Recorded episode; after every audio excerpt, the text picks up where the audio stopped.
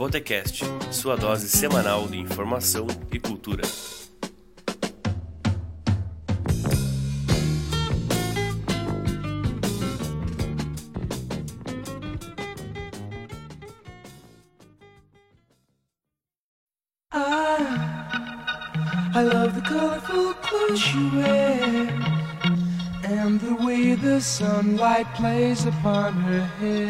Sejam todos bem-vindos, o bar está aberto. Meu nome é Romulo André e você está no Botecast. Junto comigo eu tenho os amigos Kleber Bordinhão, Buenas, sejam todos bem-vindos. Gessé Vandoski, Salve, salve ouvintes do Botecast. Fernanda Prestes E aí, galera? e o nosso convidado desse programa é Tasso Felipe. Salve raça, tranquilidade. Daqui a pouquinho a gente volta com o primeiro bloco do Botecast, porque agora, agora vamos de música. Brother,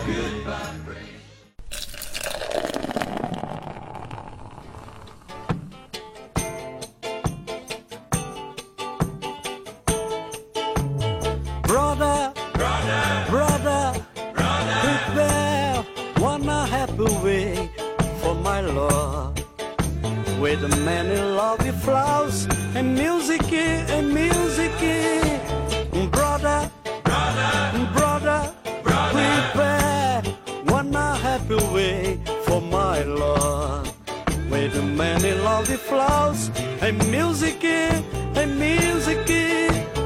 Jesus Christ is my Lord.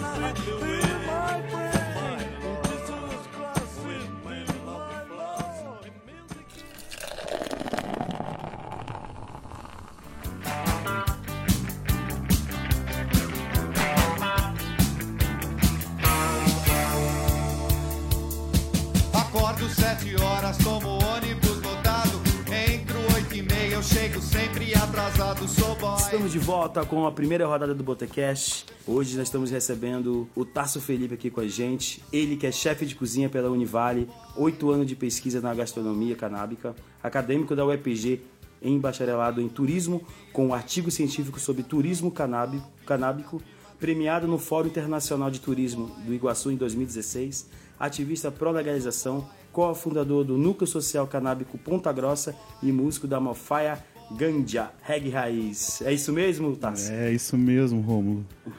Obrigado pela presença aqui no, no nosso Luciosos Estúdios Cabs. Não, eu que agradeço o convite. Muito massa aí. Muito honrado pelo, pelo convite de vocês. Beleza, e a primeira pergunta que eu te faço é a pergunta quebra-gelo. Ai, ai, ai. Vamos lá. O que é mais fácil, cozinhar ou mobilizar as pessoas por um diálogo sobre a maconha? Boa pergunta, bem quebra-gelo mesmo. Rapaz, eu acho que hoje, hoje é mais fácil cozinhar pra mim, viu? Mas se tratando de mobilizar pessoas já foi um pouco mais fácil no passado. Em relação à maconha, a gente tá né, a tendência é que cada vez fique mais fácil ainda falar sobre maconha, mas ainda assim é um tabu na sociedade, mas eu acho que hoje é cozinhar mesmo, viu? É, cozinhar. É cozinhar. É, falando de cozinhar, eu ia perguntar, mas cozinhar como, né? Porque pra mim, cozinhar é extremamente fácil, não que vai ficar bom, né? o que eu sei fazer é um lixo. Mas é. Eu queria também aproveitar e agradecer também você, a, mais uma vez, a, a, a ter aceito o convite, porque para falar desse assunto que na- quando a gente voltou de férias agora, a gente citou, a, marcha, falamos sobre a marcha, marcha o debate estava rolando no, no, no momento que nós estávamos gravando, né? Então, mais uma vez, obrigado por, Pô, por eu ter que vindo. agradeço mesmo aí o, o espaço e, e o convite de vocês. O programa é excelente, vamos aí. Vamos agora pro brinde e água no chopp aqui desse, desse 12 programa de, de Botecast. E eu vou começar com o Gessé. Então, bicho, hoje eu. Eu vou. Eu não sei se é um brinde ou se é uma água no chopp, na verdade, eu fico meio na dúvida, assim, mas hoje é o dia do índio, né, galera? É, hoje é o dia do índio. E eu tava passando meu batido e aí o pessoal lembrou, e daí na escola sempre rola, então hoje é o dia do índio. Daí é um brinde ou uma água no chopp, né? Não sei pro índio, cara. O que o índio vai achar disso, Eu cara. acho que é uma água no chopp. Água no chopp, né. Foi dizimado aí. Continua sendo dizimado, né? É, então, daí eu dei uma pesquisada assim, segundo a- o censo lá, eu entrei no, no- no site da FUNAI, é, atualmente a gente tem aproximadamente 800 mil índios né, pelo censo, É, a maioria deles se encontra na região norte, né? E, e a diversidade cultural que é muito interessante, são mais de 200 línguas que existem entre as várias tribos indígenas.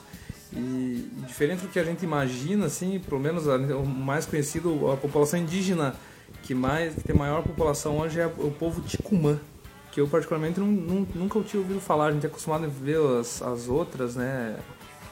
Não me recordo nenhuma agora, mas Yanomami, sei lá. Caigangue. As, as lá de cima, né? Né? E, e, assim, esse povo de Ticumã é o que mais Tu tem. sabe onde que eles são? São do norte também. Do norte São também? do norte, na Amazo- do, da Amazônia. E tem ainda populações indígenas que não têm contato com o povo branco, né? São minoria, mas, mas tem também alguma- algumas populações indígenas que não, não têm esse contato ainda com, com o povo branco, graças a Deus. Acho que é uma água no chope, né? É, Água no chope. pode ser. Kleber? O meu também é água no chopp, cara. O a minha água no chopp é, é sobre o Kid Vinil, cara. Né, que a gente tá gravando aqui na, na quinta-feira. No domingo ele tava fazendo um show é, em Minas. E um show lá dos anos 80, com mais uns outros artistas dos anos 80. E ele saiu do palco e teve uma parada cardíaca, né, que passou mal. Tal, ele ficou internado lá. A família queria transferir ele para São Paulo, só que precisava de um, do helicóptero com UTI móvel, uma coisa cara. Até fizeram uma, uma campanha para conseguir né? uma grana lá. Mas conseguiram, terça ele, ele, ele veio. Ele tá em coma induzido. E vamos, vamos, vamos torcer para que o cara para que o cara se recupere, né? Porque é, é bom a gente lembrar que pode não gostar das músicas dos anos 80 ali, Tique Nervoso. Eu sou e- boy. eu, sou, eu sou boy. Mas é bom lembrar que esse cara influenciou muito a galera dos anos 80, o punk principalmente, né? Que ele tinha um programa de rádio que ele. Ele, ele ia pra, pra, pra, pra Europa, ia pra Inglaterra, trazia os vinis, tocava nesse programa de rádio, então ele influenciou. Eu vi uma entrevista do, do Nazi falando que ele- as primeiras vezes que ele ouviu banda punk foi no programa do, do Kid Vinil. Então vamos torcer pra que ele se recupere. Não, e a pesquisa e a catalo- a catalogação que ele tem é bem vasta, né? Kleber? Sim, é uma figura muito importante. música pra caramba, né? manja de som pra caramba. Exatamente. 62 anos tem o Kid Vinil. Novo, né? Jovem. Fernanda Prestes. Bom, eu também Vou fazer um brinde com água no chopp, né? Quem nunca brindou? Foi dar o primeiro gole e tinha água. Cinza de cigarro. né? Mas sobre hoje eu tava lendo que aquele médico do Big Brother foi indiciado pelo Ministério Público. Então, vamos ver se vai ser acatada a denúncia, mas ao mesmo tempo que é um brinde, a gente vê o nosso Ministério Público tomando uma atitude com relação ao que aconteceu. É uma água no chope, a gente ter esse tipo de acontecimento não só em rede nacional como em qualquer lugar ainda em pleno século O XXI. cara era médico? Médico. Ele é médico, né? É, né? Não era. Ele é médico. Será que Ainda é. Ele, ele, ele, ele, eu que eu vi que ele, é, numa um certo momento lá no, no programa lá, ele encostou a menina na parede, né? É, e forçou na uma parede, situação pôs o dedo na cara dela É, e ela reclamou parece que ele, que ele tinha aponta- beliscado. costuma apontar, né, o dedo na cara do- Uhum. dos outros participantes lá e parece que o pessoal olhou e viu a- e denunciou ele, né? E, É, rolou uma polêmica na internet primeiro, né? Uhum. Aí eu nem tava assistindo, eu vi, eu só vi o que rolou no, no Aí Twitter. eu acompanhei, eu tenho o pay-per-view aqui. Tem o aqui? Acompanhei. Cara, Fica- saiu no Jornal Nacional, eu tava vendo isso no Jornal Nacional, eu tava até comentando com a, com a minha esposa que ela, tipo assim, foi uma pessoa de fora que falou, falaram, pô, tá acontecendo uma situação ali. E ela, pra ela não tava acontecendo nada, era tudo normal. É, pra ela tava né? normal. E tipo assim, ela ficou muito assustada depois que o cara ficar sabendo que, era, que aquilo era agressão. E na cabeça dela era tipo, não, é normal e tudo mais. Como acontece fora É, mas também, é exatamente né? assim, Né, a mulher demora pra perceber, né, que ela é Perceber, vítima de né? abuso. Até porque tem aquilo, sofre agressão, aí pede desculpas, nunca mais vou fazer, foi só uma briga, né? E assim as coisas vão Vai acontecendo. acontecendo. Taço.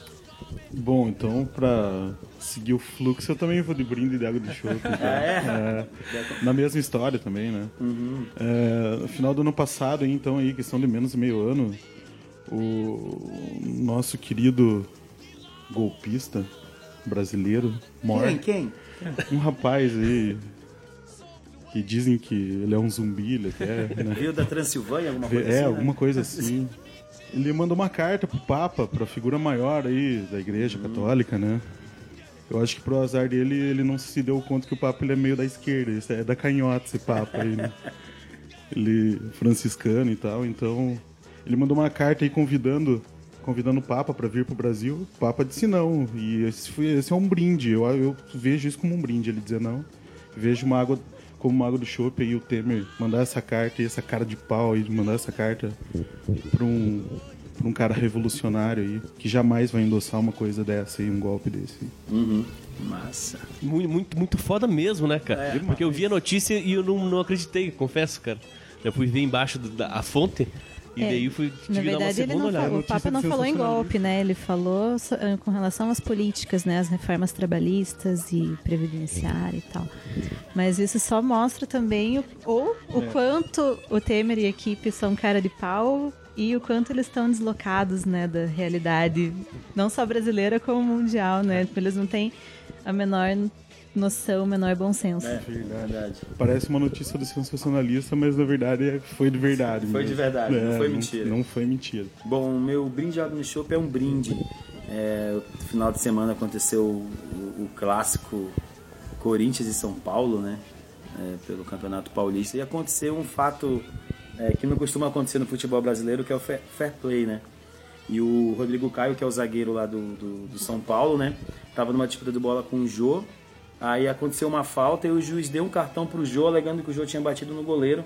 E o juiz foi dar um cartão para ele, que seria que ele ficaria punido pro próximo jogo. E o Rodrigo Caio, não, não, não foi ele, fui eu. E o juiz retirou o cartão Ah, é? do Jô, Caramba. né? E, e a, tipo assim, tá todo mundo meio que, por que que você fez isso? Você ia te ajudar mais, mais futuramente Sim. no próximo jogo. Mas é o lance da honestidade, né? É, uma- é o lance de que ele não precisava ali no, no, num esporte que é tão... É, competitivo Malandro. como o futebol, malandro, Malandro, como é é. malandro ali o futebol. Chegou no momento que o cara falou, não, não aconteceu nada. E metade da torcida do, do, do- do São Paulo criticou ele, outra metade apoiou. Então aí rolou essa discussão, né?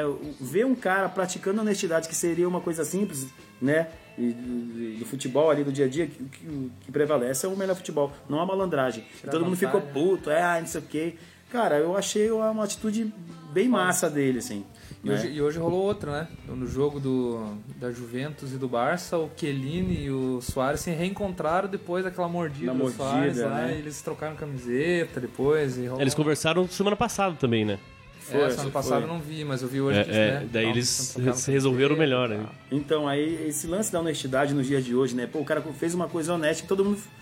Ah, não pode fazer isso, isso aqui. Eu falei, putz, cara, tá vendo? Esse, será que esse é o, essa é a galera que quer que o país vá pra frente? A galera que critica É, um a- cara que fez um. A discussão, custo, né? é, a discussão depois gerou muito em torno de que o- se o campo é uma extensão da vida ou não, né? É. Eu vi uma galera, da, uma galera, uns dois comentaristas da, da ESPN falando que não, que no futebol é outra coisa, era uma extensão da vida e tal. Mas a grande maioria disso, porque se o cara faz isso ali, provavelmente. Porque depois o, o, o- é o Michael, o zagueiro? É o Rodrigo Caio. Não, não, mas o o outro zagueiro, acho que é o Michael. Michael, Michael, Mas- É, porque ele, ele falou assim, ah, antes que a, antes a mãe do cara chorando do que a minha mãe. Tá ligado? Só que num outro contexto, ele não foi tão direto, tava falando daquilo ali mesmo, né? Teve, teve um contexto e ele falou daquilo. Então ele tem uma outra, uma outra ideia. Mas foi uma discussão enorme durante a semana sobre Vai. isso. Vai ser sempre assim. Antes de terminar esse, esse primeiro bloco do Botecast, a gente vai pedir pro Tarso trazer uma. Pediu, né? Pra ele trazer umas musiquinhas pra embalar aqui a, a nossa entrevista. Então, Tarso, qual foi a primeira, a primeira aperitivo que você trouxe desse, É. pra esse primeiro bloco da gente? Então, a primeira, a primeira eu vou mandar uma regueira mesmo já, porque foi o reggae é o primeiro, primeiro contato que eu, que eu tive de música, né? Que eu de livre espontânea vontade, né? Que, que me falaram assim, vai lá, moleque, escolha alguma coisa pra você ouvir. E daí já caiu, já caiu o reggae pra mim. e eu era criança, assim, foi, o- foi o álbum do Bob, o Survival, então aquele álbum que né, tem as bandeiras de todas as nações da África, então é um álbum bem chamativo e para uma criança de 6 anos aquilo, aquilo é marcante, né, cara? Então, então o primeiro contato foi Bob, eu trouxe uma música que ela é minha mesmo, assim, que ela que desde a primeira vez que eu ouvi eu falei, meu Deus, essa música ela foi feita pro ser que habita dentro de mim mesmo, que é Roots do Bob. Então, vou deixar pra galera ouvir esse som aí. Beleza, a gente vai ficar com esse aperitivo e daqui a pouco a gente volta com mais Botecast, porque agora, agora vamos de música.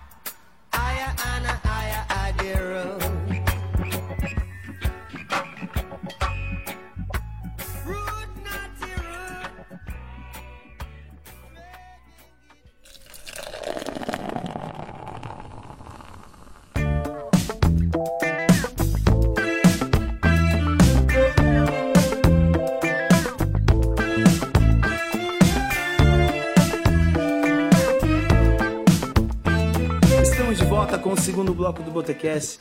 Hoje estamos recebendo o Tasso Felipe aqui com a gente. E já vamos começar essa, esse segundo bloco com pergunta logo do Kleber. Então, cara, minha pergunta, eu tava falando pra eles aqui um pouco antes, ela é, ela é meio genérica, mas pra mim ela, ela tem muito sentido. Você tem reparado que, que ultimamente tem surgido mais chefes de cozinha? Chefes. é, a gastronomia tem, tem, tem aparecido mais, não só na mídia, mas a gente tem reparado? Ou é, ou é só uma impressão minha? Ou, ou os cursos têm, têm aparecido? Nesses últimos anos, parece que tem aparecido mais, né? É, não, tem. Tá, tá rolando uma onda gastronômica aí. E ela. Ela é um, ela é um boom, assim, de, de grandes nomes da gastronomia mesmo, né? Que, que incitam cada vez mais as pessoas a quererem comer melhor, quererem comer bem, né? É, a gente cita aí, por exemplo, o grande nome da gastronomia brasileira é o Alex Atala. Além de, de ser um, um grande chefe de cozinha, ele tem um instituto que, que né, trata de questões sociais, questões indígenas também, como a gente começou a conversar no, no começo do programa, né? Ele, ele, ele então ele ele está cada vez mais buscando sabores e, e- e temperos e cheiros dentro da dentro da Amazônia. Isso realça e ressalta cada vez mais a importância da gastronomia brasileira. né? O chefe de cozinha ele virou um star, assim, agora parece. Um status é, de superstar, eles dão entrevista bastante, vão em programas que antes não eram. Antigamente era tipo ali. É, a cozinha na TV, Ana Maria Braga cozinhando. Ofélia. A Ofélia, né? É sempre houve, né? Sempre É, houve. sempre houve ali nos canais de televisão, mas agora tem um Mas- boom maior, assim. Eu acho que foi por causa do Larica Total. É, mas era, era diferente, né? Porque Ana Maria Braga e Ofélia era uma coisa mais caseira, né? Era a mulher cuidando da sua família, né? Vamos agradar não tinha os netinhos e A os filhos. monetização ali, tu acha É, agora é, uma, é, é profissional, que... né? Não é... Esse É, divisor mas de águas, então, mas assim, esse, é, esse divisor de águas ele vem também com o advento da internet. Isso aí pode ter certeza. Quanto mais informação a gente tem, mais, mais técnicas a gente vai, vai, vai ter conhecimento, né? É, tem também ah, um investimento é, no Brasil mesmo aí a questão é, de 2002 para cá, principalmente. Questão econômica Questão também, né? econômica, né? Teve, teve, teve investimento aí do setor mesmo de alimentos e bebidas no Brasil, né? E, e nos alimentos vem, vem grandes escolas mundiais, né? Que, que fazem, que deixam aí a sua marca. Por exemplo, a da Univale é uma escola francesa, né? Eu não fiz o- o- os, os estudos de patisserie, que é a parte de panificação francesa, porque isso não me interessava, né? Não que não seja um conhecimento, né, justo e, e até e até tradicional da França, mas a parte que eu piro mesmo, né, para fazer comida, ela vai para outro lado. Então eu já cortei aí. Mas enfim, é, são as escolas, né? São as vertentes. O centro europeu tem uma vertente francesa, italiana, inglesa, então ele já abrange mais, né? Se você pegar aí essas escolas gastronômicas que se propõem à gastronomia tradicional, à gastronomia clássica, Elas vão ensinar técnicas e vão, e vão ensinar cada vez mais as pessoas pensarem mesmo em textura, pensar em sabor e pensar em antes de você colocar o alimento na comida, você comer com os olhos, né? Então isso que é o principal ganho assim que eu imagino na questão da gourmetização da, da gastronomia, né? Mas o meu berço mesmo é o tempero de vó, cara, sabe? Eu comecei a, a me interessar por, por gastronomia em casa e, e vendo vó fazer comida, né? Vendo pai fazer comida, então esse tempero é herança também, né? É, essa também. Bom, eu queria fazer uma pergunta sobre a gastronomia canábica. Vamos lá, vamos lá. Eu tentei ler algumas coisas, assim, e eu encontrei dois tipos de informação, assim. Alguns chefes que usam a maconha como um ingrediente mesmo, como, assim, uma parte do prato. E outros que usam a maconha é, pela viagem, para promover uma experiência. Eu queria saber qual que é o teu posicionamento com relação a isso e se você acha que é possível conciliar as duas coisas, porque esses, esses segundos que eu citei da experiência, alguns até tentam tirar ao máximo o sabor da maconha da comida, né? Claro. E os outros usam o sabor da maconha como ingrediente. Eu queria ver o que, que você pensa a respeito. Então, a maconha, ela é, um, é uma erva, né? Ela é uma flor, a flor de cannabis. Então você não tem a dúvida nenhuma que se você adicionar isso na sua comida, ela vai vai modificar o sabor. Assim como se você colocar um orégano, se você colocar um manjericão, se você colocar um alecrim, é a mesma coisa, é o mesmo princípio. A diferença é que a maconha ela dá a viagem, né? Ela dá ela dá esse plus na sua alimentação que que é, né, essa abertura essa essa esse voar mesmo, né? Que você ingerir maconha no seu sistema gástrico, no seu sistema digestivo, é totalmente diferente de você ingerir a maconha no seu sistema respiratório, você fumar, inalar fumaça, né? O sistema digestivo ele, ele tem um processo muito mais lento do que o sistema respiratório. Então, é, a viagem que dá você comer maconha, ela perdura aí umas 4 horas, 4 horas e meia. Depende do alimento, perdura mais. E essa questão que você mencionou, o que que eu, o que que eu vejo, né, de o que que eu privo, se é a viagem ou se é o sabor, eu te respondo que depende da maconha que você usa. né? Se você utilizar flores, você vai ter um sabor muito mais gostoso na comida, com certeza. Porque se você utilizar esse prensado que vem aí do, do Paraguai aí, sabe-se lá o que colocam no meio disso. A gente pediu para os nossos ouvintes mandarem perguntas pra gente e tem uma pergunta que acho que se encaixa aí, que foi do Felipe Brigola. Ele perguntou assim: gostaria de saber como são realizadas pesquisas e o uso culinário da, da maconha em um país proibicioni- é, pro- proibicionista como o Brasil. Como é que é feita essa pesquisa? Essa pesquisa é feita no fundo de casa, na cozinha clandestina, Brigola. É assim, cara, é assim. Por mais que na, na própria academia, né, no caso aí não de letras, mas de panela, na academia de panela, seja é, te- tenha, tenha um interesse, ele ainda, ele ainda é, é, é uma parte da gastronomia que ela é pouco conhecida no nosso país justamente pela proibição. Mas não tenha dúvidas de que tem que ser um pouco clandestino isso aí, tem que ser por conta do pesquisador, ele que, que vai bater no peito e que vai, vai assumir as consequências, né? Então tem que saber fazer, tem que saber como que, que age nesse, nesse quesito aí. Porque corre risco, né? Corre risco. Claro. Preso mesmo, né? Corre, E corre por você estar mexendo com maconha. Maconha ainda é legal, né? Mas assim, você tem que saber fazer as coisas, né, Gessé? Não pode sair aí gritando aos quatro Sim, sim, ventos sim. e tal. Mas que Tanto nem... é que, por exemplo, a pesquisa que eu tenho na gastronomia canábica, ela, ela é uma pesquisa que envolve oito anos.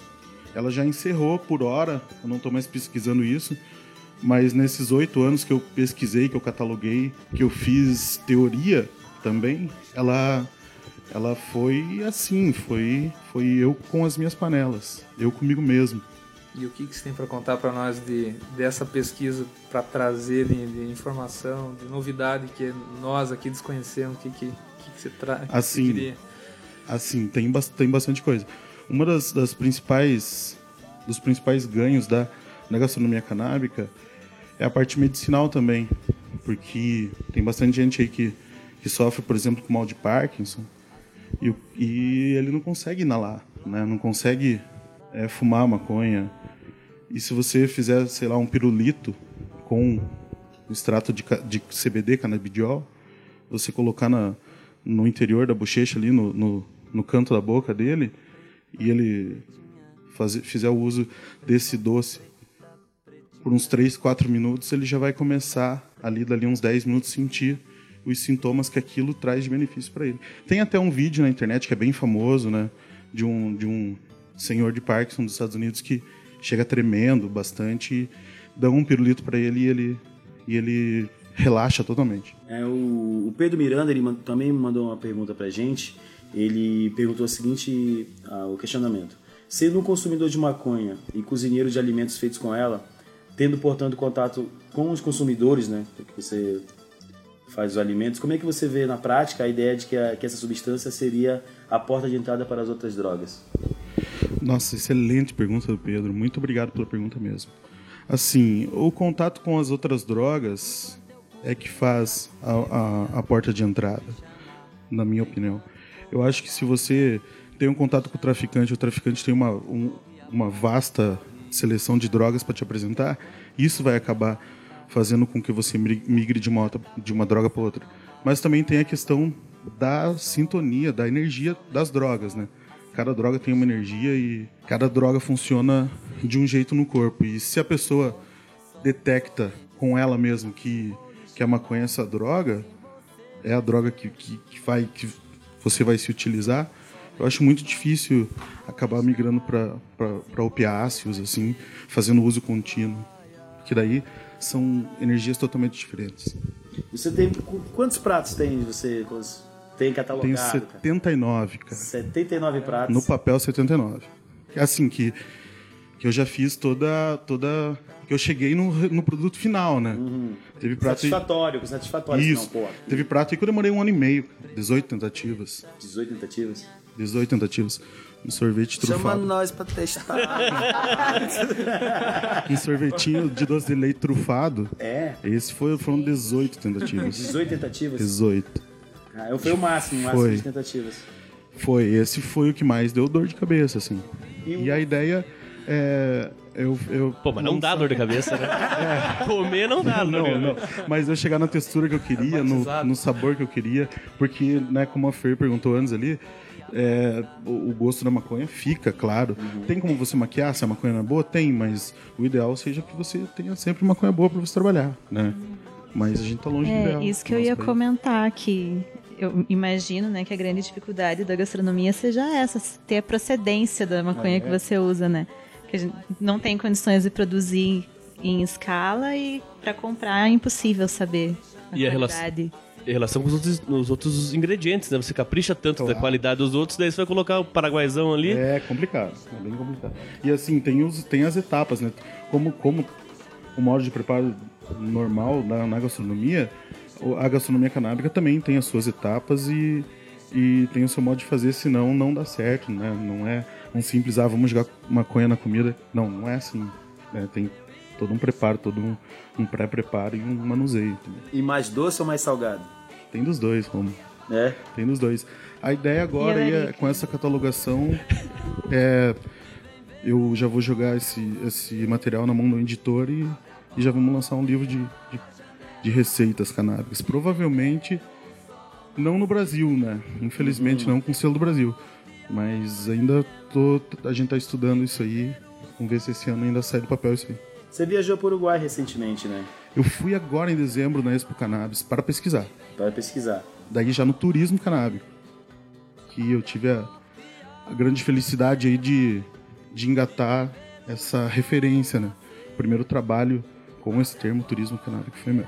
E pra, de repente, para lançar esse livro, o melhor lugar onde na América do Sul seria? Mais, assim, seria no Uruguai mesmo? Não, no Uruguai, na América do Sul, no Uruguai, rola, no Chile.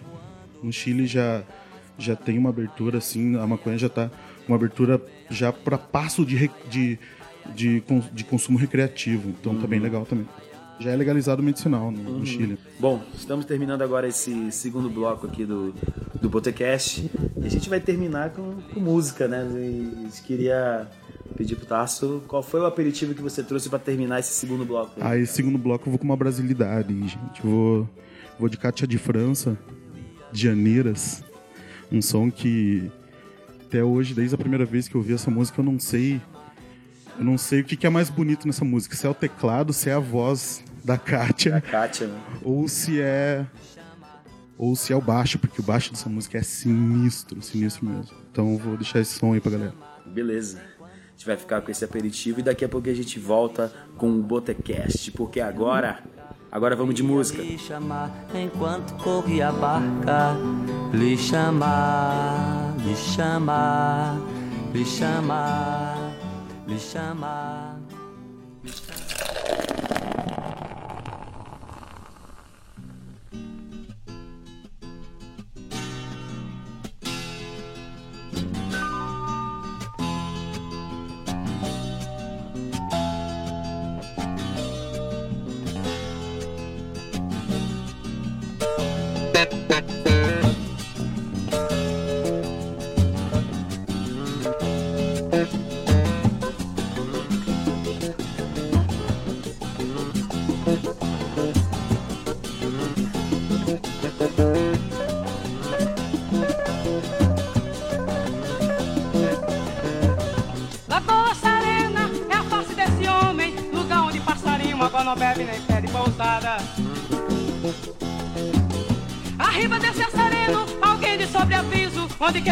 piranha, afina saberá.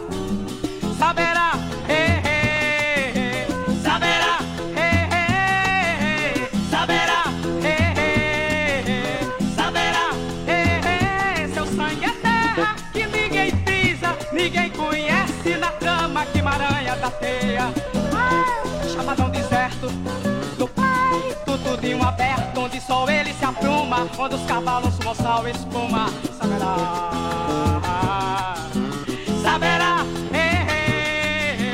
saberá, eh, saberá, eh, saberá, eh, seu sangue é terra que ninguém pisa, ninguém conhece na trama que maranha da teia. Ah, chapadão deserto do peito, tudinho aberto, onde só ele se apruma, quando os cavalos e espuma, saberá, saberá, saberá, saberá,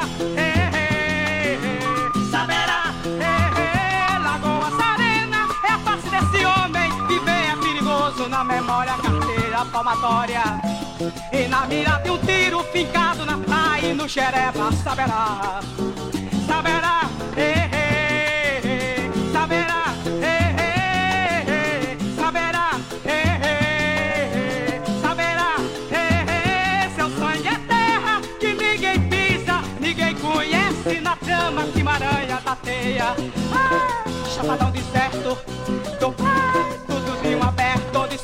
se apruma, onde os cavalos suam sal e espuma, saberá, saberá, não é à toa que as tijaneiras do campo em flor são filhas do menor chuvisco, saberá, saberá, não é à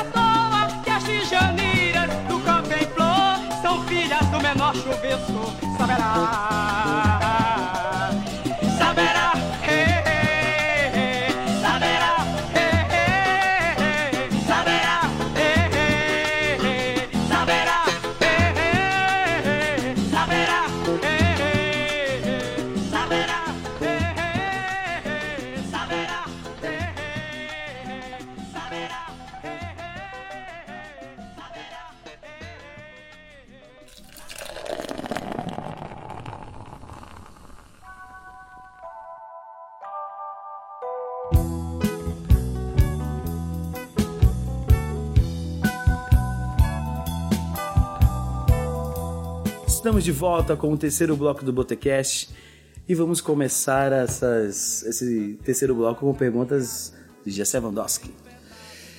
Então, bicho, eu queria. queria assim, a pergunta é clássica, mas com relação a preconceito, né? Você, quando fala abertamente sobre a maconha, é, lá no IPG, num curso de turismo, tratando do assunto, se sofre na, na- carne a questão do preconceito, é, e até no trabalho, talvez, não sei como, como que funciona pra você. É, então, no, no, no, na UEPG eu, eu sofri, um, sofri uma. Não vou dizer perseguição, cara, mas. Mas teve gente que torceu o nariz sim. E. Nossa, teve, teve até discurso aí que. que ia começar a se fumar maconha dentro do corredor do EPG, então, sabe? Um discurso assim. Igual o discurso de, de criminal- criminalização da maconha que é de 1920, né? O mesmo discurso de medo, o mesmo discurso opressor. E mas quando eu apresentei o trabalho no Fórum Internacional e tive essa essa premiação com o trabalho, daí ah, os ânimos baixaram um pouco assim. Daí o pessoal realmente viu que se trata de um mercado em franco desenvolvimento e que não tem como negar. né? E tratando de maneira séria, né? Não, você não tá brincando com o assunto, né? Tá levando É, a na sério. Que academia, na isso- ciência, né, Gessé? É, é um dos, é um dos lugares aí que a gente pensa que vai fazer diferença mesmo no assunto, né? É onde é um dos, é um dos, dos meios que, que a gente tem que começar a discutir também, né, na ciência. E dá pra contar o que foi esse artigo teu aí premiado? Dá, esse artigo ele foi. É que assim, eu tenho um projeto, né? De gestão de turismo canábico. Só que esse projeto, ele, ele é um projeto de mestrado e eu ainda tô na graduação. Daí, para que esse projeto de mestrado ele seja realizado assim com sucesso mesmo, sem falhas, com todas as amarras, né? Eu tenho que fazer alguns projetos é, que servem como base tem que fazer alguns, desculpa, alguns, alguns artigos, alguns trabalhos que servem como base para que eu possa fazer esse projeto. E daí esse, esse trabalho ele serviu como base no sentido educacional do usuário, né? Então o que eu fiz? Eu peguei uns folders do que são disseminados para os turistas no Colorado, no estado do Colorado, onde já existe agência de turismo receptivo, né? Então se você quiser comprar pacote, você vai para lá e você vai ficar ali inserido na cultura canábica, na, na indústria canábica, você vai conhecer tudo. E eu peguei, então peguei folders que são disseminados por esses caras lá no Colorado e também folders que são disseminados aí é, em Amsterdã, que, que tem a legalização já desde a década de 70. Então já, já acontece um turismo canábico lá há algum tempo. Embora não, não, nunca tenha sido dito números desse mercado, nunca tenha sido pesquisado sobre esse mercado, ele já existia. Então, quando existe um outro mercado, quando passa a existir um outro mercado também, a gente detecta essa segmentação que eu consegui aí ter essa sorte de, de virar referência, de não ter ninguém ainda citado esse termo turismo canábico. Então esse trabalho ele foi analisando esses materiais que eram disseminados né, para os usuários de maneira educacional. Né? Esse foi o primeiro trabalho. Foi o que aconteceu em. Foi ano passado, né? Que foi, que foi lá em Foz do Iguaçu, isso, né? exatamente. Tinha aí trabalhos da, da, da América Latina inteira, aí, do Peru, Chile, Uruguai. E coincidentemente abriu inscrição hoje, eu tava vendo. Esse cara abriu Exatamente. décimo primeiro. Décimo primeiro. E eu já vou, semana que vem, já submeto mais um trabalho que é. Que daí são esses dados que eu fui colher no Uruguai. Que eu fui pro Uruguai em dezembro agora e, e colhi alguns dados lá e, e agora a gente vai, vai fazer um estudo de caso aí do, da maconha legalizada no Uruguai. Vai ser bem legal. Beleza. Tarso, eu queria que você, você organizou a Marcha da Maconha, a primeira Marcha da Mar- da Maconha aqui em Ponta Grossa. Eu queria que você falasse como é que foi a organização, como é que ela se deu, os resultados. Só que antes, você bem rapidinho, você falar como é, qual que é, nós estávamos conversando aqui um, pon- ponto, um pouco antes, como funciona a legis- a legislação do porte da maconha, o que se, o que se considera tráfico, para fazer uma base para a gente falar da marcha. Massa. Então, como que funciona, Kleber? O, o que é considerado tráfico ou não, ele cabe muito na mão do delegado que, né, que pega o caso assim que ele aconteça. Digamos que você tem lá, você é pego com uma pouca, com pouca quantidade no bolso, na rua, né? Você é um usuário. Digamos que você seja usuário e é pego, sei lá, com 5, 6 gramas ou até mesmo com 50 gramas, né?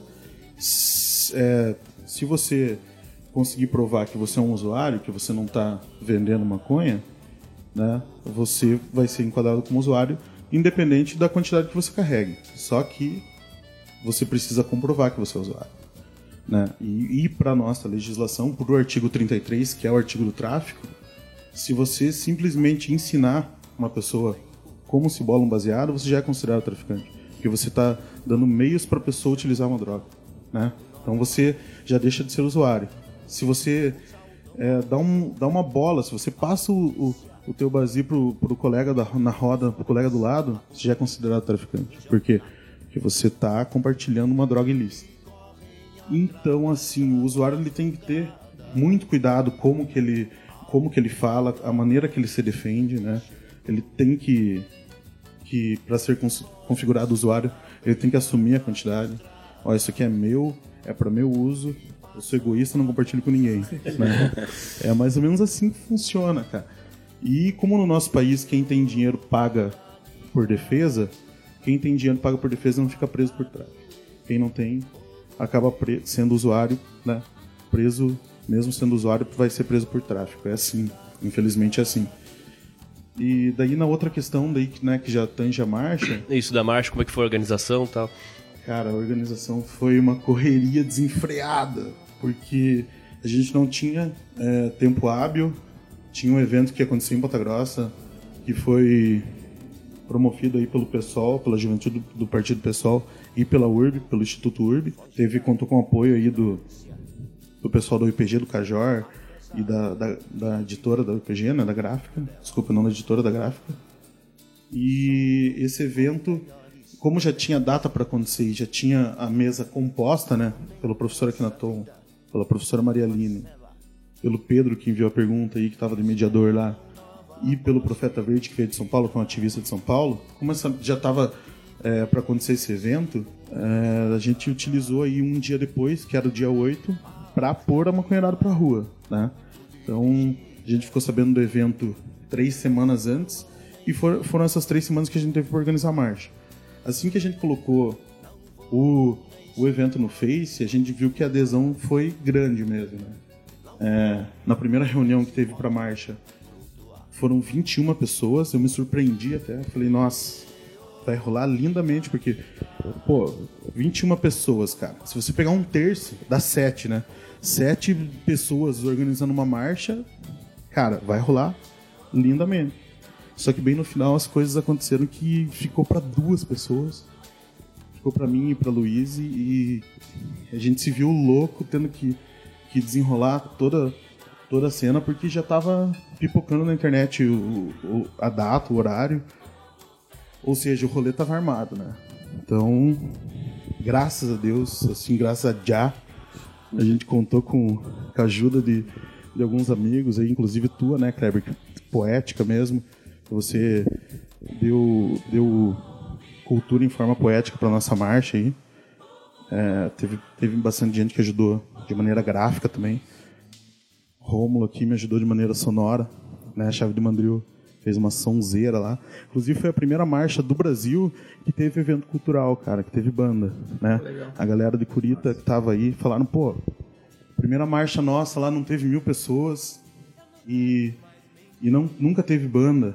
De vocês aí já tem umas 300, 400 pessoas e tá rolando uma sonzeira aí, tá todo mundo animado, todo mundo pra rua. E, né, então a gente já chegou aí pra, pra mostrar que maconheiro não é vagabundo, não. Né? Tem toda, toda a pauta aí por trás. E eu queria saber como que foi a reação das pessoas durante a realização da marcha, né? As pessoas que não estavam participando, se teve algum tipo de reação hostil das pessoas na rua e como foi o processo para articular essas questões legais que você estava mencionando com a realização da marcha. Massa. Então, Fer, foi assim, a gente, né, a gente teve que fazer tudo o mais pautado na lei possível. Como a marcha ela é endossada, legitimada pelo STF, né? A gente tem essa carta na manga. Então a gente pode sair pra rua, o maconheiro pode sair do armário, pode vir pra rua, ocupar a rua, gritar na rua que o STF legitima e vamos aí. Então, tendo, tendo esse documento, ficou muito mais fácil você protocolar né? Ah, no caso, por exemplo, com, com um croqui, ah, por onde a marcha ia passar, né? Então a marcha passou pelo Calçadão, subiu a Saldanha Marinho, dobrou na Igreja dos Polacos e desceu a avenida. A gente mandou esse croqui para a Guarda Municipal, para o trânsito também, para a autarquia. E assim que estava protocolado, como acontece em outras marchas, né? Em outras marchas acontece que a polícia escolta a marcha e, né? O único trabalho que a polícia faz é de proteger a marcha. Aqui em Ponta Grossa a gente não teve auxílio nenhum. Quem auxiliou foi o professor Marcelo do curso de jornalismo, ele de bicicleta parou o trânsito para a marcha passar, né? É, o Rodrimar também, um brother nosso aí também parou o trânsito. Então foi tudo na nossa raça porque a gente tentou fazer com que os órgãos competentes, né, fizessem é, essa realização de forma correta, mas, né, era até uma utopia pensar que que aqui no nosso feudo isso fosse acontecer. E eles foram avisados, comunicados, bonitinho, com papel, Protocolado. protocolado, e não apareceram. Não apareceram. Enfim, ah, quanto às pessoas que, que viam a marcha passar, é, eu, eu não, não senti de maneira nenhuma uma hostilização, assim. O que acontece é que eu, eu, eu, eu vi algumas, algumas pessoas, assim, que eram contrárias à marcha e, e mostraram que eram contrárias já no- nas redes sociais aí. Eu vi algumas pessoas por lá para dar, um, pra dar uma olhada, então foram da Ibope também, né? Mas enfim. É esse o objetivo, faz, né? é, faz parte e estavam lá, estavam vendo o que estava acontecendo. Então, não sei o que eles acharam, nem, também nem interessa, né? Pra mim, pelo menos, não interessa. Mas assim, teve, teve, teve umas pessoas que eram contrárias e foram e ficaram de canto, assim, olhando um pouco e, e depois seguiram rumo. Mas o balanço que rola, até que o Kleber perguntou antes e eu esqueci de falar, o balanço é que, que eu, eu pensei que fosse mais gente, na verdade, sabe? Só que, realistamente falando, eu fiquei muito feliz depois, porque na primeira marcha de Ponta Grossa aí, a gente já contar com mais de 300 pessoas foi, foi bacana mesmo. A ideia é continuar, fazer todo ano. É, a ideia é continuar a fazer todo ano, mas não, não só centralizado na, na questão de marcha mesmo. Mas, né, é, como, como Um evento como uma funda- é, não, não só como evento, mas como uma fundação do núcleo, do núcleo social aqui na nossa cidade, é, ela, ela já cai também, esse, esse- essa institucionalização do núcleo, ela já cai justamente para que todos os floricultores, os jardineiros, venham, mostrem a cara, comecem a conversar, a trocar ideias sobre cultivo nesse espaço. Nesse espaço também é debatido a questão da educação, né? Você saber o que você está consumindo, isso é muito importante para a gente até reduzir danos, reduzir usuários problemáticos. Isso é uma questão que a gente tem que pensar, sim, né? E se a gente não pensar num núcleo social para disseminar esse tipo de informação, para disseminar com que as pessoas realmente comecem a querer é, estudar, é, né? Estudar sobre sobre aquilo que consome, né? Se a gente não der esse pontapé e não, não fizer um, um instituto como esse aqui, dificilmente a coisa vai acontecer. Vai, vai, vai continuar cada um na sua casa, com medo, com a sua planta com medo e, e cada vez mais vendo a sua planta crescer sem florescer de verdade. É triste, né? O cara deixa lá ela crescendo, crescendo, crescendo, só que não floresce. Pô, onde que eu errei? Venha pro núcleo, vamos conversar, vamos trocar ideia com quem tá plantando também, com quem já passou por isso. E é assim que a gente vai fazer a evolução da- do debate aqui na nossa cidade. Beleza? A gente vai terminar esse bloco aqui. E daqui a pouquinho a gente volta, né? Com o último bloco? Último bloco já? Acho que, acho que é o último bloco, né? Mas antes. an- aperi- Tem um aperitivo, né? Antes de irmos, tem um aperitivo aqui do Tasso. Qual foi o aperitivo que você trouxe pra gente, Tasso? Agora? Trouxe um Metametá, cara, que é uma banda de São Paulo, que é uma sonzeira mesmo. Reincidente aqui. Segunda- é a Ah, segunda já- vez já que, rolou, que mas aparece. Não, não é essa música, mas ele tá sempre por aqui. É, eu, eu trouxe Cobra Rasteira, que assim, ela é um puta tapa na cara mesmo, assim, daquelas, daquelas indiretas sonoras que a gente tem que ouvir e acordar pra vida. Nessa, nessa música em questão, ela vem doce, ela vem com uma flauta sinistra aí do Thiago de França, que é sonzeira mesmo. Beleza. A gente vai ficar com esse aperitivo e daqui a pouquinho a gente volta com o último bloco do Botecast, porque agora, agora vamos de música.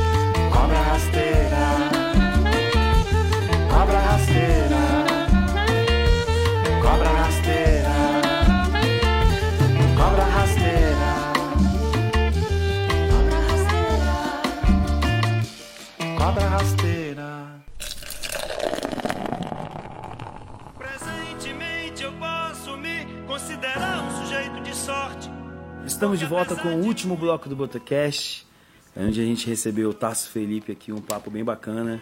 E a gente vai agora para as nossas saideiras e despedidas aqui de, de cada integrante desse programa. E vamos começar com Kleber Bordignan. Cara, a minha, a minha saideira vai ser a banda Bike. Escutei no, no Thunder Radio Show lá da Central 3, outro, um outro podcast que a gente sempre fala aqui. São, uns- é uma banda paulista que é de rock psicodélico, né, cara? Então, eles são tão psicodélicos que, pra você ter uma ideia, cara, Júpiter Maçã, ele cabia, as músicas cabiam certo. Algumas músicas ali no Sétima Efervescência, fácil. Mutantes, lembra muito. E a, a banda, o nome é Bike por causa do, do LSD, né? O primeiro disco deles é 1943. Que acho que a capa é muito Eles são massa, tão né? psicodélicos É, que o nome é hoje é, esse disco já. que é por causa Tem uma música do... do Floyd também, uma música do É, Floyd o que do, Bike, do, né? do Piper Gates, né? Ó, Tanto que o Thunderbird pergunta pra ele se é por causa disso, ele fala que quando ele tá numa entrevista que tem pais dos, dos integrantes, alguém assim, ele diz que é por causa da música. Mas na verdade é porque em, em- em 1943 o cientista Albert Hoffman foi o primeiro a sintetizar o LSD lá e tal. E na verdade ele fez. Em 38 ele já tinha mexido, em 43 é, caiu um pouco no braço dele.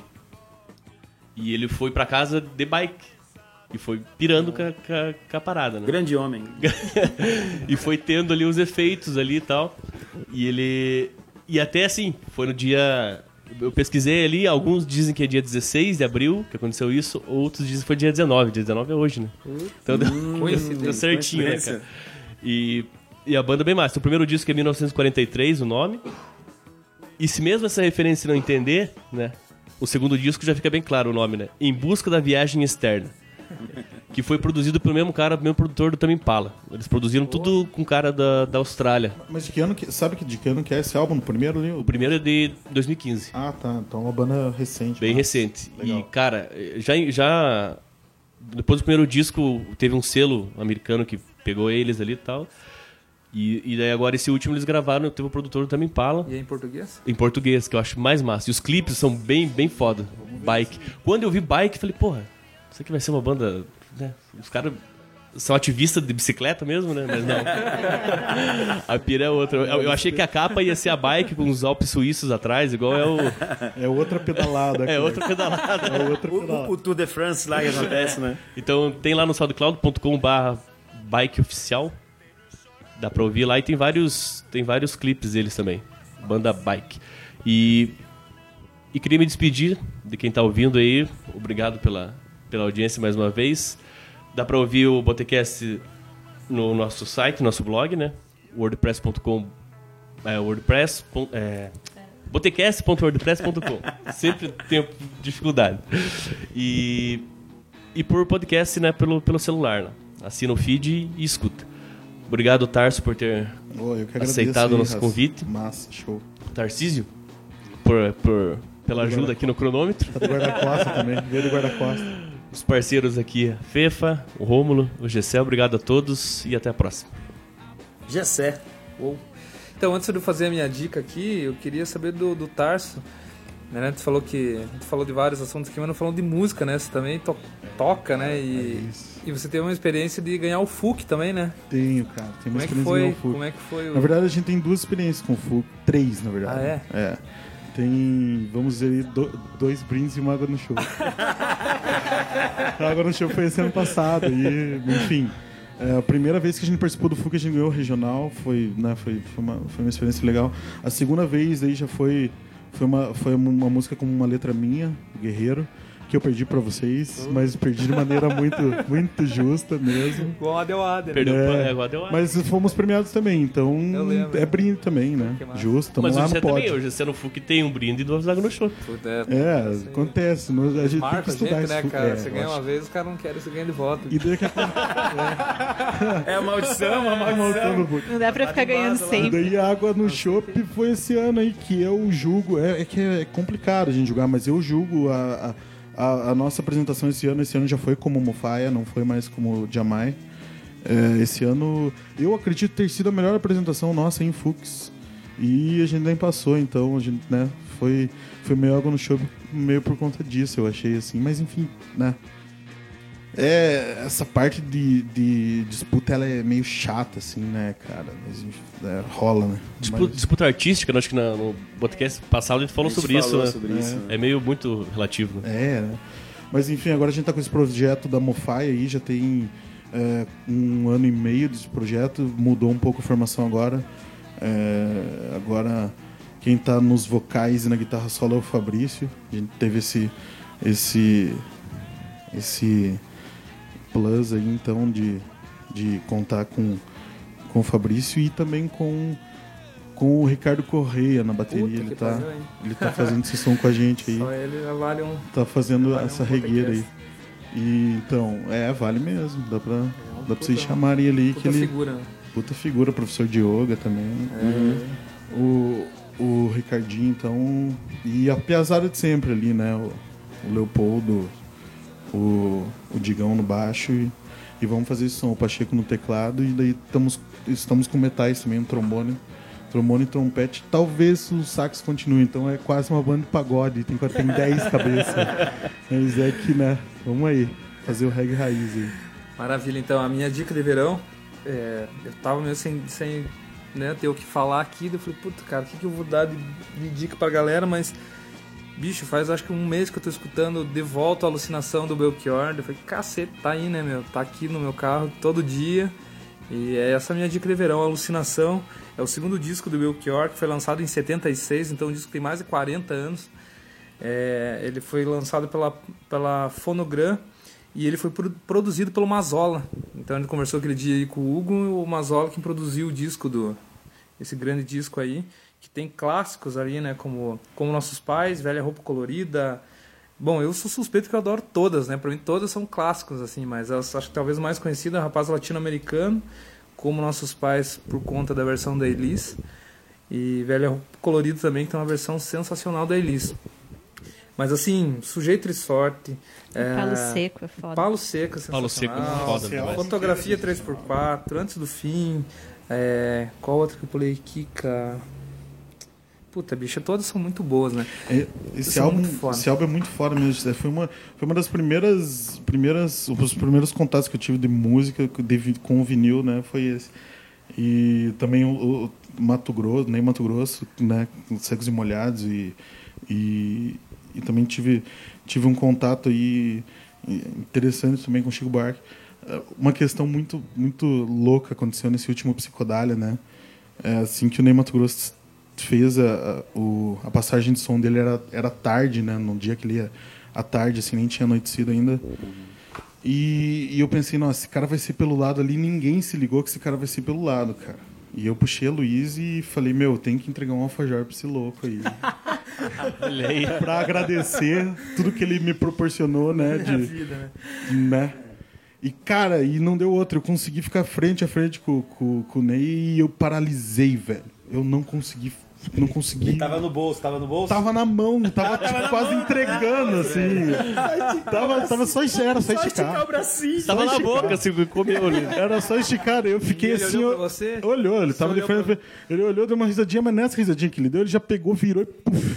Sumiu. Quando eu vi, o cara já tava do outro Pariu. lado, tipo mágica, assim. Falei, meu, eu perdi essa oportunidade, não acredito. A minha missão no Psicodália era entregar um alfajor pro Ney, eu quase consegui e não consegui, cara. Como assim? Você- você- e aí, esse fajol tá onde, será?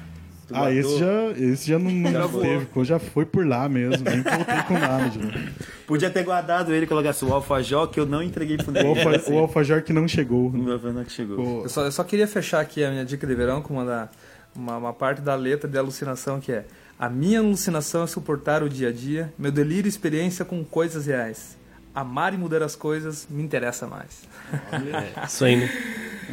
Maravilha, é isso cadê aí. esse homem pra continuar fazendo ele? Pois é. Ele Tá tava no- vivendo ele a tava no vida. Uruguai, Tá tava no Paraguai. certíssimo. onde que É, hoje, que ele a última vez foi no É, Uruguai, tá- Rio Grande do é, Sul. Uruguai, né? Reportagem Ele parece que ele tá devendo pra caramba aqui Tá, tá bem coisas, né? empenhado. de- ele, tem, ele deve, cara, só de é, Estacionamento. estacionamento no aeroporto, cara. O carro dele nunca mais deixou lá e tal. O... Esses dias eu tava Pensão também pros filhos também. conversando com uns amigos meus, a gente falou, cara, se o Belchior voltar e fizer três shows aqui do Brasil, já mano, paga, ele né? já o paga empresário tudo, dele cara. diz isso, diz isso. que se, ele voltar isso, e ele faz uma turnê. tudo. Mas ah, as pessoas falam assim, ah, Belchior pirou e saiu. Eu acho que foi uma escolha com- totalmente consciente que ele fez. Pode ser. Até pelas letras, pelas coisas que ele escreveu. Foi. Ó, cheguei no momento tá da minha vida. Eu acho que ele tá vivendo a eu não- música dele, é, sabia? não Ele tá vivendo a conseguir. música dele. Exatamente. É, quando fez 40 anos o, o Alucinação, Alucinação, eu escutei um, um podcast dos caras dizendo que é, o pesquisador do Belchior que tava nas letras dele, que ele ia desaparecer. Assim. Tava, né? Tá. Que a coisa era muito evidente que ele ia chegar uma hora que ele. E na verdade, a situação que a gente tá, né, tá, que- tá meio certo, né, cara? E o. Belchior também, eu perdi uma oportunidade aqui no Tito, cara, de encontrar com o Belchior, cara. No Tito, aqui na Chaperia, quando ele veio uma. A última vez que ele veio fazer show aqui, meu tio 2000. pegou, bateu a foto do celular foi- faz tempo. Era aqueles primeiros celulares que a foto era bem ruim, assim, né? Sabe? Aqueles Nokias, assim, que primeira câmera, assim, tipo. puf. Ele bateu a foto e eu reconheci pelo bigode. Falei, nossa, não acredito. Não minha acredito que tá com o Belchior no bigodudo. Tito. A minha mãe me Falei, ó. contou esses dias que ela tem o autógrafo do Belchior desse show. E eu não sabia. preciso roubar pra levar pra minha casa. Belchior, venha no Botecast, Belchior. Qu- Quantos anos, quantos anos tem esse, esse, Bem-vindo, esse autógrafo? Eu não lembro que ano foi. Esse show que teve aqui em horas. Ponta Grossa, esse último. Não lembro se foi 2001 Porque não sabia quanto- não sei quantas vezes ele 91. veio pra cá. É, foi, um, foi uma coisa assim, 2000, 2001. Porque eu morava bem perto do Tito ainda, não morava né, na casa que eu moro hoje. E, e, assim, foi mais ou menos por isso, 2001, 2000. E o, e o Atom, né, que toca a galera aí, música e tal, ele tocou com o Belchior também, É né, cara? Ele fez. Tem, tem, então até dá pra chamar o Atom, hein? É, Contar Que homem. coisas. Beleza, vamos continuar aqui as, as despedidas, despedidas. as Ah, com despedidas. certeza. Então, um abraço pra, pra toda a galera aqui do Botecast e todo mundo que ouve a gente. Agradecer ao Tarso aí que prontamente nos atendeu e, valeu, tamo junto. e vem fornecendo boas alfa, bons alfajores dos sonhos. pra, pra, Ou o nome de banda Alfajor, hein? pra quem tem alucinações. né, Rola um as jingle, né, do reais. Alfajor. Eu fui presenteado com um jingle, a piazada do trombone de frutas. A primeira vez que eu troquei uma ideia com eles, eu, eu perguntei pro, pro Conde. Eu troco ideia com o Conde, com o Mark e com, e com o João Taborda. São os três que eu mais, que eu mais troco ideia, assim. Falei com o Conde, daí, Conde, quem, quem do trombone é maconheiro de verdade? Ele olhou, começou a contar, recontou. Ele olhou pra mim e falou: É, todo mundo, cara. é todo mundo aí. Eu peguei deixei, um, deixei uns souvenirs gastronômicos ali pra eles. E, e no mesmo show, acho que eles se emocionaram tanto que eles me agraciaram com um jingle aí. O Alpha sempre toca. Eles sempre, quando eles vêm aqui pra Mato Grosso, eles, eles tocam aí pra, pra, até pra agradecer essa, essa cena que rolou. E, pô, eu sou eternamente grato, porque agora eu já tenho um jingle. Quando legalizar, eu já posso vender a rodo isso aí, que já rola um jingle já. Fernanda Prestes. Bom, a minha dica é a Associação Abraça Esperança. Não é bem uma, não é uma dica cultural, mas eu acho que é relevante e relacionado ao que a gente conversou hoje, né? Que é uma associação de apoio às famílias que que necessitam de tratamento com com cannabis, né? E ela assessora com relação à importação, dá orientações jurídicas, é, informa a respeito de médicos associados que prescrevem e acompanham pesquisas com, cana com cannabis. E a associação está fazendo um financiamento coletivo para equipar o laboratório deles no Kikante. A gente vai colocar o link depois. Eles estão recebendo doações até o dia 30 de maio, então é uma causa bem importante. Quem puder ajudar, vamos ajudar. Porque... É aqui de Ponta Grossa? Não, Não. não, fica no Nordeste.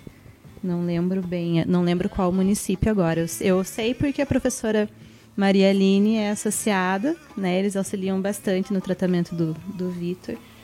E fiquei sabendo também do financiamento coletivo através dela. É, inclusive rola até uma água no chope em relação a, a isso, em relação ao abraço, porque é, o STF é, permitiu o cultivo né, de- desse órgão, da Abrace, que é do Nordeste mesmo. Então, eles né, rola esse quicante aí para para compra de aparelhos, justamente porque agora eles vão produzir a maconha, eles vão poder plantar de maneira legal. Então essa é uma tremenda água no chope, a primeira vitória. dos- É um brinde. De verdade. É um brinde. Não, Desculpa, é um brinde, não. Não, não, mas ah, desculpa, mas é que tem uma água no chope também do STF, desculpa falar, que ao mesmo tempo que eles deram esse brinde aí pra nós, eles, eles voltaram atrás num ganho nosso e, e, e proibiram a importação de sementes aí essa semana. Então, né, é até meio desconexo, né? Assim como tem gente que pode plantar, da, da onde que eles vão pegar a semente, por exemplo, né? Se não pode importar. Louco, né? Mas enfim, tem esse brinde e essa água no chope ainda mais, e abusando ainda mais, mas legal a Fer trazer isso aí mesmo. Muito massa. E as despedidas? Fer. Bom, eu queria agradecer ao Kleber por abrir as portas do estúdio Botecast para nós numa noite pós-faculdade, pós-aula, pós várias coisas. A todos vocês, é sempre muito bom participar desse programa. Ao Tarso também por disponibilizar o tempo dele para falar, para ensinar a gente, né, sobre Oh, isso, porque isso eu sou eu. totalmente Obrigado leiga. E acho que é isso. E é o Belchior por embalar tantas noites e nos inspirar Belchior, né, tanto Volta, nem que seja futuro. PG, né? Nem que seja só aqui. A gente não vai falar que está aqui. Volta. Tá certo. Eu vou. vou vai, vai ser comigo e o Tasso é último? Pode ser? Pode ser o Tasso. Então, Tasso. É, então é, a, a minha dica cultural aí é, é, é uma musical também. É uma galera de Guarapuava e uns brothers também, do King Gárgulas. É uma sonzeira, um surf music sinistro, sinistro mesmo.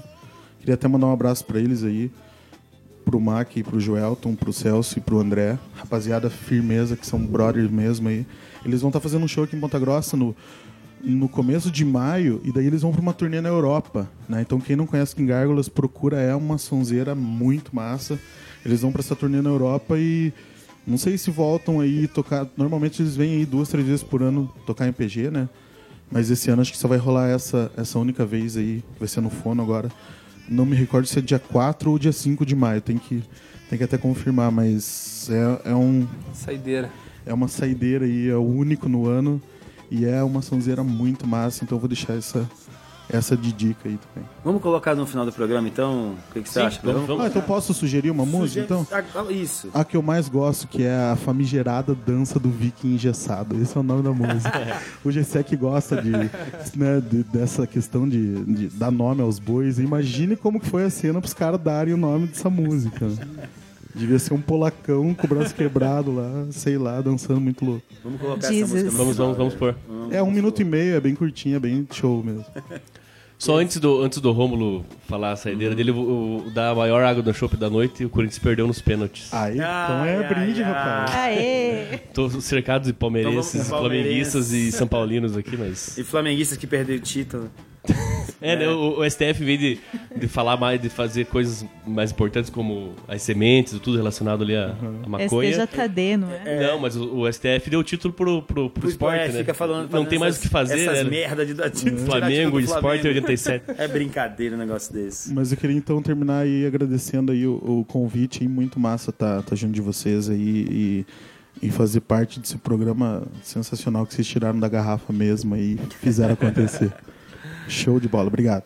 Beleza, bom, eu vou com as minhas saideiras e despedidas. Eu vou indicar para vocês um vídeo no YouTube. Na verdade, é um, é um show, uma apresentação de uma cantora que eu gosto muito, que ultimamente eu tenho consumido muito ela. É a Cell. É, fui no show dela já, do, do Tropics, que é o último disco dela. Eu acho ela sensacional. O, o jeito que ela, que ela canta e faz música. E eu indico um- uma apresentação que ela fez no canal Bis. Do, Canal Bis? No canal Bis. Olha aí, cara. é verdade. Tá ligado? Foi no canal É, Bis. é impressionante. E eu que sou o poeta Eu da nem parada, tinha né, cara? isso. No canal Bis. É mole isso? É mole? O Gessé tava esperando, guardando o trocadilho pra ele viu na inteiro. pauta, ele viu na pauta e falou: Meu Deus, ninguém fala, ninguém fala. E nos 47 do segundo tempo, ninguém falou. né? Ele falou. E olha só, que, o que foi aquela. O, que, o, o show que ela apresentou foi o quê? Foi o Katia Fire, né? Do, Ah, do- do Bob. Isles, né? The Isles e do Bob Marley, né? Exatamente. E Do ela, Wailers. isso, ela apresenta tá, um disco inteiro lá no canal, né, foi no canal Bis. E o, e o tá no YouTube o show completo com, a- com umas versões delas. Eu achei que ficou bem massa. Então você aí que vai escutar esse programa nesse feriadão do dia 21 aí, coloca lá pra escutar. Pô, comendo alfajor, né, Comendo cara? alfajor, Bem de boa. Escutando um, um som de primeira que a Cel canta. Então essa é a minha dica pra você ouvir, fazer sua, sua trilha sonora desses dias aí. Eu queria agradecer a presença aqui dos, dos meus amigos, né? Fernanda Prestes, Kleber Bordinão e Jessé Vandowski, mais um programa que a gente está fazendo, né? O segundo desse ano de 2017, então a gente vai trazer mais surpresas para vocês aí, mais convidados, né? Para abrilhantar aqui o nosso, o nosso programa. Queria agradecer ao Tasso por ter aceito o convite. Acho que ele já, ele já tinha entrado na nossa lista de convidados ano passado, né? A gente já tinha comentado, Sim, já tava lá. Massa, massa. E a gente desenrolou, conseguiu desenrolar esse programa. A gente queria agradecer muito você ter vindo aqui nos Estúdios Cabes gravar com a gente. E a Porra, gente vai continuar nesse contato aí, de repente, em um outro programa, quando sair o livro. Isso, né? De massa. repente. Né? Massa, isso aí. Pra gente poder expor Se mais de- ele. Se já permitir, vai vir outra aí nessa pesquisa minha do Uruguai, então já mais uma aí. É, exatamente. quiser, já vem. Eu, eu busco. É, é assim, a questão de, de, de financiamento mesmo, né? é, não é nem questão. Cara, longe de ser questão de ego, mas eu busco mais premiações em artigos científicos assim para conseguir bolsa de mestrado. Então não é, não é questão de ego quando a gente diz premiação assim em congresso, mas é, é porque trabalho premiado significa trabalho financiado futuramente, né? Então a gente sabe que a nossa pátria educadora, pelo menos deveria ser, né? Agora aí com o, o nome que não deve ser citado. O pé redondo, ele, mochila de cor- criança. Se falar cortou- três vezes, ele aparece. Aparece. Joyce, Foi tá duas, ligado? essa é a segunda, então não, não vamos não falar mais vamos nada. falar mais nada. Mas enfim, esse jovem aí, jovem não, né? Pelo amor de Deus. Esse, esse ancião que não merece o título de ser ancião, cortou aí várias verbas, inclusive é, de Ciências Sem Fronteiras, né? Então, pô, cada vez mais está difícil estudar e fazer trabalho assim, independente do escopo que seja, fazer trabalho na academia é sim resistência e a gente tem que, que incentivar isso cada vez mais. Muito obrigado aí pela presença mesmo, pelo convite e pela, pela presença ilustre de todo mundo aí. Valeu. Beleza, muito obrigado. A gente vai ficando por aqui então com mais esse programa. Eu só queria falar uma coisa para vocês. Voltem sempre. Volta pra.